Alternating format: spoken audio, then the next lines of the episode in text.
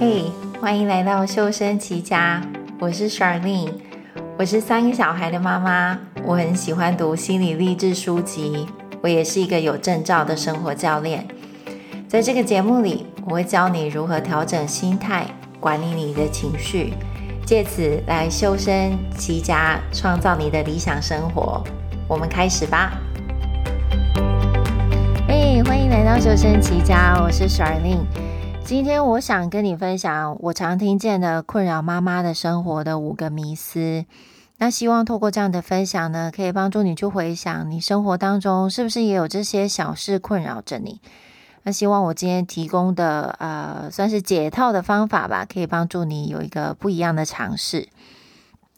好，那第一个迷思呢，就是如果大家都这样说，那就一定是真的。又或者呢，如果大家都这样说呢，哦，那我也应该这样想。那你们当中呢，可能有些人呢，反应会比较稍稍微。啊，比较快，比较强烈一点，就会说没有啊，我我才不是那种道听途说的人，我是一个非常有 critical thinking，我是一个非常有批判性思考的人。没有没有，Shirley，你说的一定不是我。那所以，我接下来要跟你分享的例子呢，可能会让你很讶异，因为呢，这些真的都是我们生活当中很常出现的话语。那我也常常听到呢，就是特别是回来台湾以后。常常听到就是啊、我身边的朋友不断不断的重复这样的话，这些呢都是想法，这些小小的想法，我要开始举例了。比如说呢，如果大家都说我的小孩很难带，那他一定就是真的很难带，因为大家都这样说嘛。还有大家常常会挂在嘴边的，就是哦，当父母真的很辛苦，会失去自由，还有婚姻真的就是爱情的坟墓。还有呢，我自己觉得我夫家的人很讨厌我，我先生也这样说，那这件事呢就一定是真的。还有呢，最后一个是，嗯，排队买口罩真的很麻烦。OK，所以我想要请你去想一想，你生活当中一定也有这些很几乎很像是大家的默契的，几乎讲到同一件事情呢，我们都会开始有这些。呃，类似的说法，但是呢，我想要指出来的呢，就是这些呢，真的都只是想法而已。也就是说呢，这些都是我们个人主观的对外在环境的诠释。我的小孩呢，是情况，也就是外在存在的这个客观的一个事实，就是一个人嘛。我的小孩就是一个人。然后他有一些行为，那是透过别人的诠释呢，才会把它诠释成哦，你这样就是一个难带的小孩，你就是个调皮鬼。那排队买东西，这也是一个非常客观的一个事实，也就是有人在排队，他要去买一个东西嘛，那。有的人对排队呢就有完全不同的解释了，就有的像我刚刚说的哦，排队好麻烦。但是我自己呢，刚好有呃亲戚是住住在大城市里面的，他就很常跟我们分享啊，排队有什么了不起？那不就是生活当中的一部分吗？所以我想教你的第一个工具，就是要去学会分辨情况和想法的不同。你的小孩呢，会有某些行为，那呢是非得要我们做的选择，对这个行为产生一些诠释之后，我们才会说，哦，他好像很难带。又或者呢，对婚姻生活当中的发生的一些事情，这些都是情况。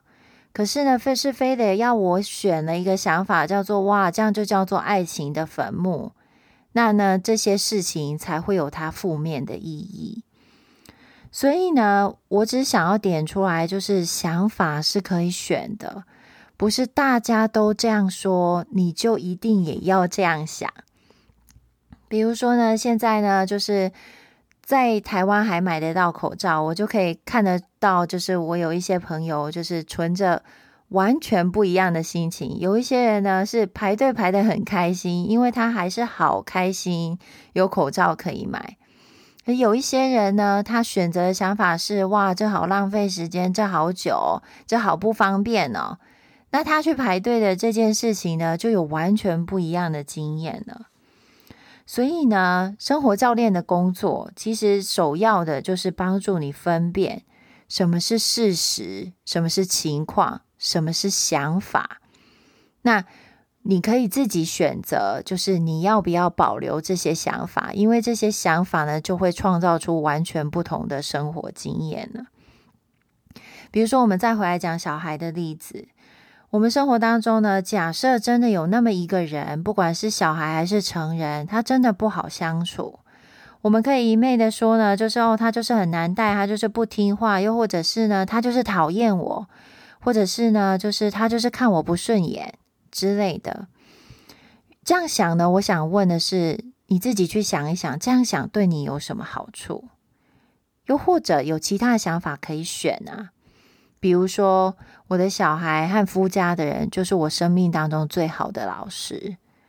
因为呢，我不能像辞去一个工作一样把他们都辞掉，因为我爱他们，我也想跟他们在一起，所以呢，这是一个极好的就是呃学习的机会。又或者呢，一个常见的想法是，就是呃睡眠一定要足八小时才会有健康的身体。那就是很多人呢会说，对啊，就是 Charlene，这不是所有的研究都这样显示吗？就是不然这会伤害到什么？但是呢，我要说的是，这样的想法对新手父母来说，却会造成更大的压力，因为事实是新生儿他就是不可能一次就睡过夜嘛，他需要一段时间的成长跟学习。那你想想看，就是如新手父母，他可以呃被小孩吵醒的时候，一直又想着啊，我现在又被吵醒了，我这样又不健康。你就可以想象他半夜起来的时候，那压力是非常大的，甚至呢还会带着一种就是讨厌，甚至更重的，会有一种憎憎恨的感觉，就会觉得就是生活怎么会这么难？为什么是我之类的？OK，那另外一个选择是。新手父母，他们也可以相信啊，好啦，这就是现阶段的生活模式，睡眠不足没什么大不了的。我有足够的智慧来照顾我自己的身体，我自己知道呢，我会用什么其他的方法来帮助我保持身体的健康。那这样选择这样想，你就可以看见这对新手父母，他们晚上起来，至少讨厌的感觉就没有那么重了。又或者呢，就是压力就没有那么大了，因为他不会需要起来照顾他的孩子的同时，还要一直去想说，哇，我没有足八小时，这样一定完蛋了，会怎么样？怎么样？怎么样？OK，好，所以第一个重点呢，简单来说呢，就是这个世界外在的环境跟我们的脑子告诉我们的这些想法，永远都有差距。那学会这两者的分别呢，是非常重要的一个技巧。那迷思二呢，是妈妈们常常会想，我可以让别人开心一点。那我很常听到我的客户说啊，我只是想要让我的小孩开心一点啊。那在这里呢，我想要教导你一个工具呢，就是我们的情绪呢，是来自于我们的想法。你没有办法让你的小孩开心，是你的小孩呢，非得要针对某一个事情，选了让他开心的想法，他才会有开心的感觉。我们有一个很好的例子，你们有没有就是这样的经历？就是你准备了一个精心策划的旅游，然后带着小孩出游，OK，结果呢？到了那个呃，你们要去玩的地方的时候，结果小孩子还是就非常的不开心。那不是因为你在这当中做错了什么事，是因为比如说某个活动，他就想了我不喜欢这个活动，那他很自然而然就会产生讨厌的情绪嘛。所以呢，也就是说呢，你做的事情。并不能控制你小孩产生什么想法，所以呢，这就是为什么呢？在呃，另外一些例子呢，是比如说，在网络影片呢，你可能很常看到，就是有那种呃揭露性别的，就是那种开心的时刻。那妈妈就会说：“哇，我怀的是男生或女生。”那在场的呃，就是老大或老二呢，就是可能老大会很开心，老二就哭了。那这同样的，也是因为老大针对怀某个性别有了开心的想法，他才会觉得很开心。那老二呢，是针对某个性别呢，有了很不好的想法，所以他才会马上哭出来嘛。OK，所以呢，呃，在我们家自己也有一样的例子，呃，一模一样的处罚的方式。比如说呢，我对他们的要求就是哦，你要做到某件事情，不然呢，我就要没收你的某样东西。OK。那没收的呢是同样的一个东西，就是啊、呃，我不晓得你们知不知道有那种正方形的宝可梦的卡匣。那我就说了，好，我我要求你们做到这些事情，如果时间一到了你们没有做，妈妈就会没收一张宝可梦的卡匣。那这就很有趣了，我的老大呢就开始大哭，OK，因为呢，我后来问他，我问他说，你为什么哭？因为他说，因为妈妈，我觉得你不会还给我，OK。我的老二呢，却非常惬意的就主动的把卡匣 拿来给我了。那我就问他说：“弟弟，你为什么这么平静？你为什么这么冷静？”因为他说呢：“哦，没关系啊，妈妈，我知道你会还给我。”所以呢，就是啊、我只是想要点出来，就是妈妈们，就是你没有办法决定你的小孩的开心的程度。OK，这真的跟你没有关系，因为呢，那是必须要仰赖他的脑子里选了哪些想法，他才会有某种情绪。另一方面来说，我想要点出来一个迷思是：别人也不能让你很伤心，或他也不能让你压力很大。OK。你的先生没办法让你压力很大，你的婆婆没办法让你压力很大，你的小孩没办法让你很生气，是只有你的想法才能让你产生这些情绪。同样的，你爱的家人跟你的闺蜜没有办法让你觉得感到被爱，必须是你的想法。你想了，比如说哦，他们好爱我，或者是哇，他们好接纳我，你会你才会产生爱的感觉。OK，所以呢，这是非常重要的一点，就是要理解我们的情绪是从我们的想法而来的，别人要负为他们的想法负责，那我们也要为我们的想法负责。OK，那第三个呢，困扰妈妈生活的迷思三呢，就是我们应该要时常都很快乐。这真的是非常 困扰我的客户，跟包括以前的我自己的一个点。我不知道你有没有这样的经验，就是你觉得你不是很开心，然后你就开始去想：哎，我这样不开心，是不是有哪有什么不对劲的地方？那我教导的事情呢，是我们的生活本来就应该要有开心跟不开心的事情同时存在。因为这是让开心存在的唯一的方法，也就是呢，万事都必须要有对立，必须要有，呃，必须要有热或要有冷，另外一个才能存在。OK，那同样的，开心跟不开心也是一样的，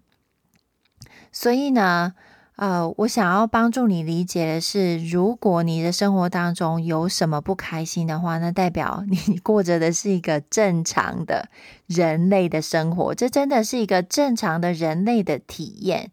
你可以想想看，在我们的社会里，如果有一个人没有办法感觉到不开心的话，他是会需要医疗上的协助的。同样的，一个人如果没有办法感受到开心的话，我说的是完全没有办法。也就是说，他生活只有不开心的这一块，他其实也是需要医疗上的协助的。所以呢，我觉得可以为生活带来一点平静的一个理解，就是知道我的生活就是会有开心跟不开心的时刻。那我不开心呢，代表我很正常，就没有什么大不了的。OK，好，再来呢，第四个迷思呢，是我我们可可以掩饰自己的情绪，然后去做一些我们不想做的事。好，那这就常常看到，就是呃，有人际关系的困扰的客户里面，常常会提到，他就会说啊，我以往的操作方式都是，我就假装啊，我就假装我没有不喜欢他，我就假装就是我没有生气，哼，那他一定不知道。我想要告诉你的事情呢，是相信我，他们一定知道。OK，他可能不知道你在想什么，但是他们一定知道你情绪上有什么不太一样的地方。你想想看，甚至如果你家里有养宠物的话，比如说狗狗，狗也会知道今天主人回家来，哎，好像是开心或不开心。OK，所以我要教导你的是呢，人类呢是一种非常会判断其他人的情绪的生物。我想要请你去想想看，你有没有这个经验，就是你走进去一个房间，你马上就知道，哇，这群人刚刚可能吵过架哦，或者是你走进一个空间，你马上就知道，哦，他们刚刚可能是在聊很轻松愉快的事情。OK，所以呢。透过这样的理解呢，我想你应该可以更加的知道，就是我们其实自以为我可以掩饰我的情绪，去跟我不喜欢的人的相处，但是呢，这真的是没有办法的。所以这就是为什么，就是在我的课程里面，我会帮助我的客户呢，在跟不喜欢的人相处之前，是真心的对他怀有好的感觉。因为呢，唯有这样的操作之下呢，他跟他相处起来才能真正的轻松而愉快，而不会被对方发现你只是在假装的。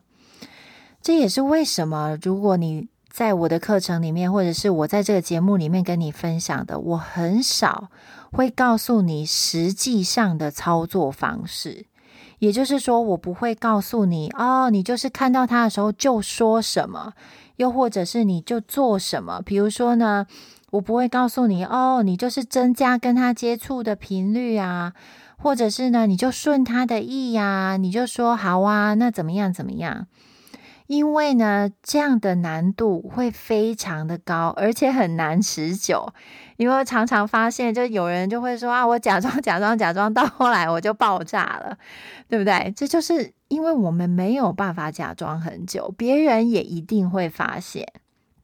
那思维训练呢，之所以会有比较长久的效果，是因为如果你是打从心里某个想法真心的改变了。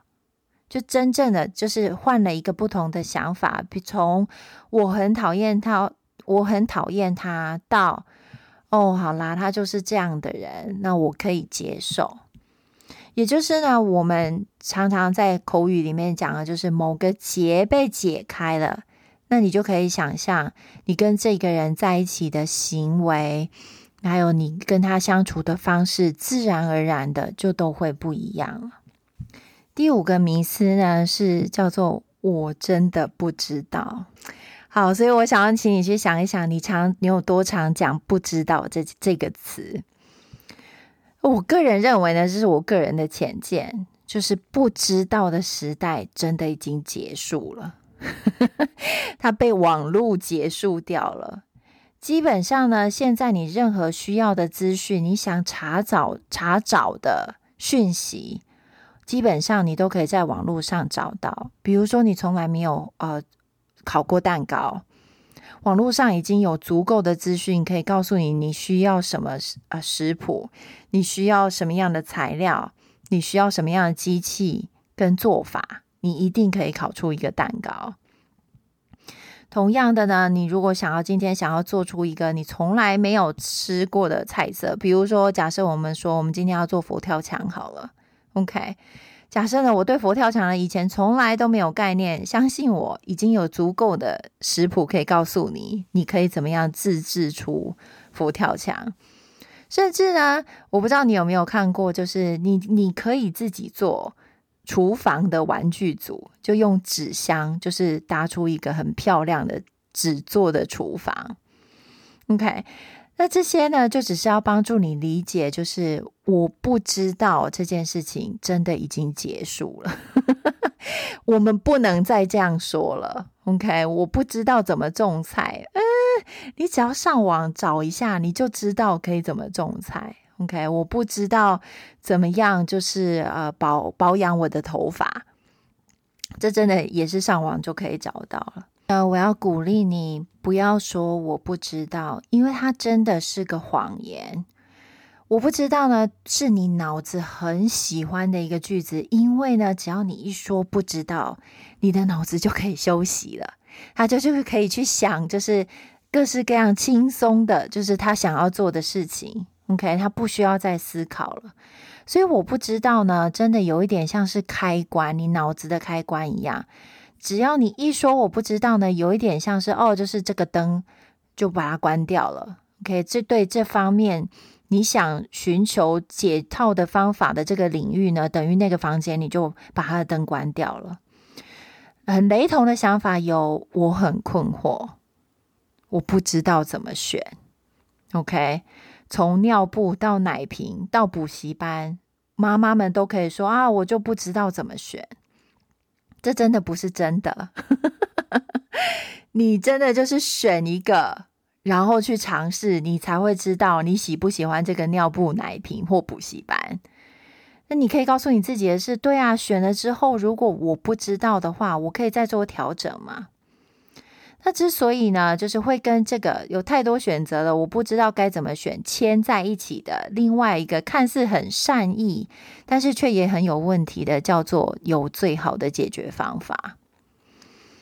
所以呢，呃，这真的是要非常小心的。万，我相信，我个人相信，一旦我们离开学校之后，也就是说，一旦我们离开了圈圈叉叉是非选择跟 A B C D E 的世界之后呢，我们成人的世界里面很少有事情有所谓最好的选择。当我们把学校的模式带来套用在就是一般的生活里面的时候，这会造成很多的问题，就会造成呢，我们不愿意做选择，因为我们找不到什么叫最好的选择。那你想想看，当我们不做选择的时候，那就是我们说的就是提早失败了嘛，